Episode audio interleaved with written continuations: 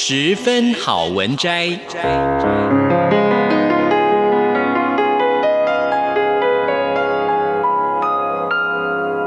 十分钟的心灵补给站。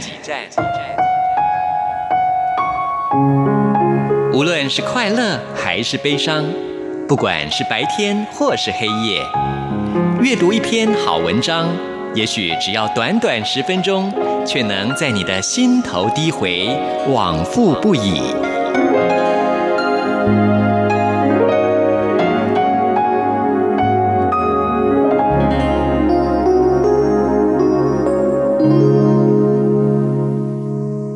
各位亲爱的听众朋友，您好，欢迎您再一次的收听《十分好文摘》，我是李正纯。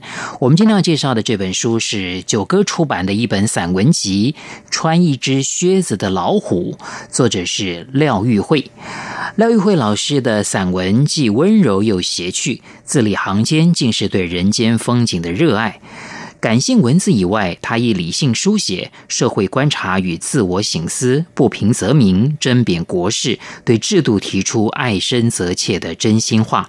所以这本书感知交融，处处可见廖玉慧既人间又人烟的文字魅力。那我们今天要跟大家分享的这一篇是《街角一处灯光明亮》。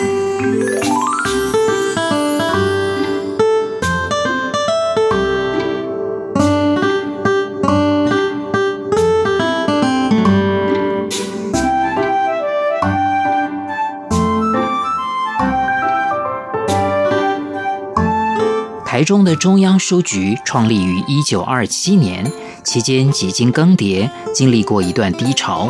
一九五零年又在当时的中正路九十一号重启炉灶。我则是一九五零年的新生儿，我的新生正是中央书局的重生。私心里，我一直对这等奇妙的因缘感到无比兴奋。因为日治时代，中央书局可说是台湾南北文化人士重要聚会据点，以及新思潮的传播驿站。其后更成为中部高中大专文青的宝库，几乎担负着知识启蒙的任务。我跟中央书局的结缘，肇因于小学五年级从潭子转学到台中师范附小。转学第一天，母亲领着我进繁华城市，一路叮咛搭车及行走的路线，要我下课之后自行寻来时路回家。放学后，在陌生的街道上独自摸索到天黑，冲过来跑过去的，意外发现街角一处灯光明亮。我走了进去，意外邂逅重要的地标——中央书局。我赫然发现里头有好多书，像魔幻仙境一般，让人目眩神迷。惶恐中的小小惊喜，我把这地点牢牢记下。其实从小学二年级开始，我就偷看母亲在小镇租书店里租来的爱情小说。自从小学五年级邂逅中央书局而眼界大开，它就像一口取之不尽的井水，洗涤我年少痴狂时期莫名的愤满与不安。我一得空就去看免费书，从小五一直看到高中毕业，甚至到了上大学之后的寒暑假。我在都会贵族小学里饱尝被孤立的滋味，初中时受困分解英式的狱卒。高中时偷偷暗恋男老师的烦恼，都因之得到稍稍的安顿。那时总觉白日度日如年，放学后的黄昏似乎过得特别的迅疾。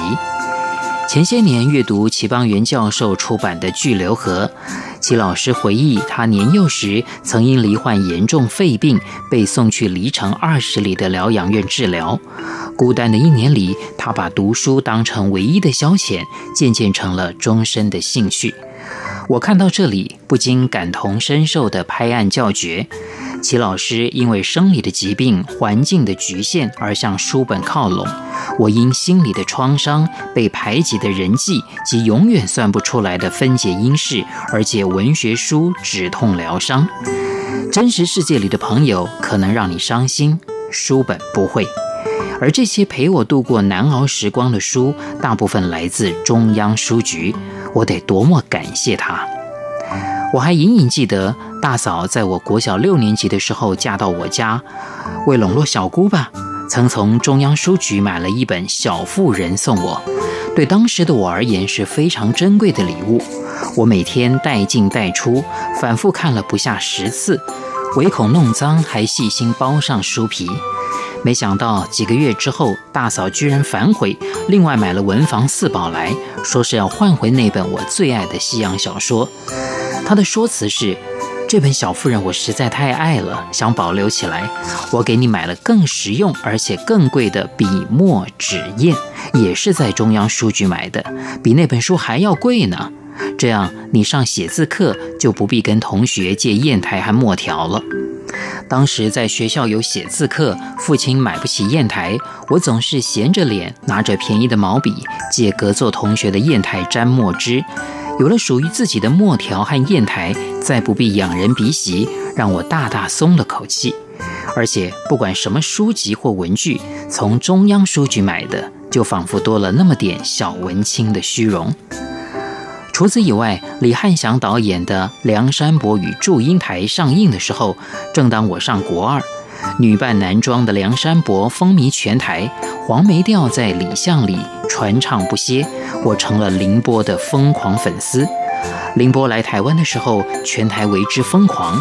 知名教授徐复观还拿着小旗子上松山机场接机，全台的报纸从第一版到社会版、影剧版都争相报道。疯狂粉丝看了上百场电影不稀奇，但我家贫，只能剪贴报纸上的照片。我不吃午餐，省下饭钱到中央书局文具部去购买凌波的照片。中央书局里卖的凌波照片巧笑倩兮，展示给同学看的时候毫不风光。我忍痛购买、搜集、剪贴了一本又一本，常因没吃午餐黑着眼圈回家挨揍，但我乐此不疲。凌波让我魂牵梦萦，那些中央书局里买来的凌波照片，跟随着我好几年，也是我青春的重要印记。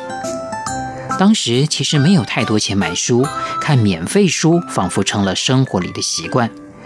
高二那一年，刘克宽老师在周会上以《人间词话》所说的人生三境界来诠释读书，演说精辟，我静坐会场，深受感动。放学后，我立刻前往中央书局搜寻，找到一本薄薄的《人间词话》。书后头的附录罗列了该书提到的所有诗词，让我大大惊艳。我忍不住省吃俭用买下它。从那以后，那本在中央书局买到的《人间词话》被我当宝贝般的置放床头，日日温习。里头的诗词，我几乎能倒背如流了。我开始大量接触古典诗词，并沉醉其中，这对日后我积极走上文学之路有极关键性的影响，应该是毋庸置疑的。因为中央书局的存在，我养成了一辈子爱看书的习惯，而当年在中央书局看的书，后来都成为我的文学沃土，像冬日里埋下的种子，纷纷在春天里开了花。我在大学教书的时候，那些早期的作品，大部分我都曾在书局里看过。我教现当代文学的时候，游刃有余。当我执行国科会计划案的时候，那些年迈作家的作品，譬如路桥的《未央歌》、樊露的《向日葵》、王兰的《蓝与黑》、郁黎华的《又见棕榈又见棕榈，梦回清河》，都从记忆深处窜出。我去采访那些老作家的时候，只需稍加复习，综合后来的专业训练，便立刻有了深度。受访的作家都惊喜地齐声赞道：“哇，你真是准备充分，完全不同于一般访问者的轻率潦草。”我表面谦虚地说：“愧不敢当。”其实，在心里骄傲地说：“我可是从小就待在中央书局里长大的嘞。”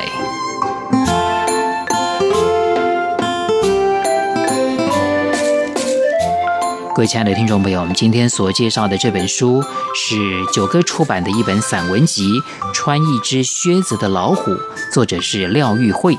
非常谢谢您的收听，我是李正淳，我们下一次空中再会。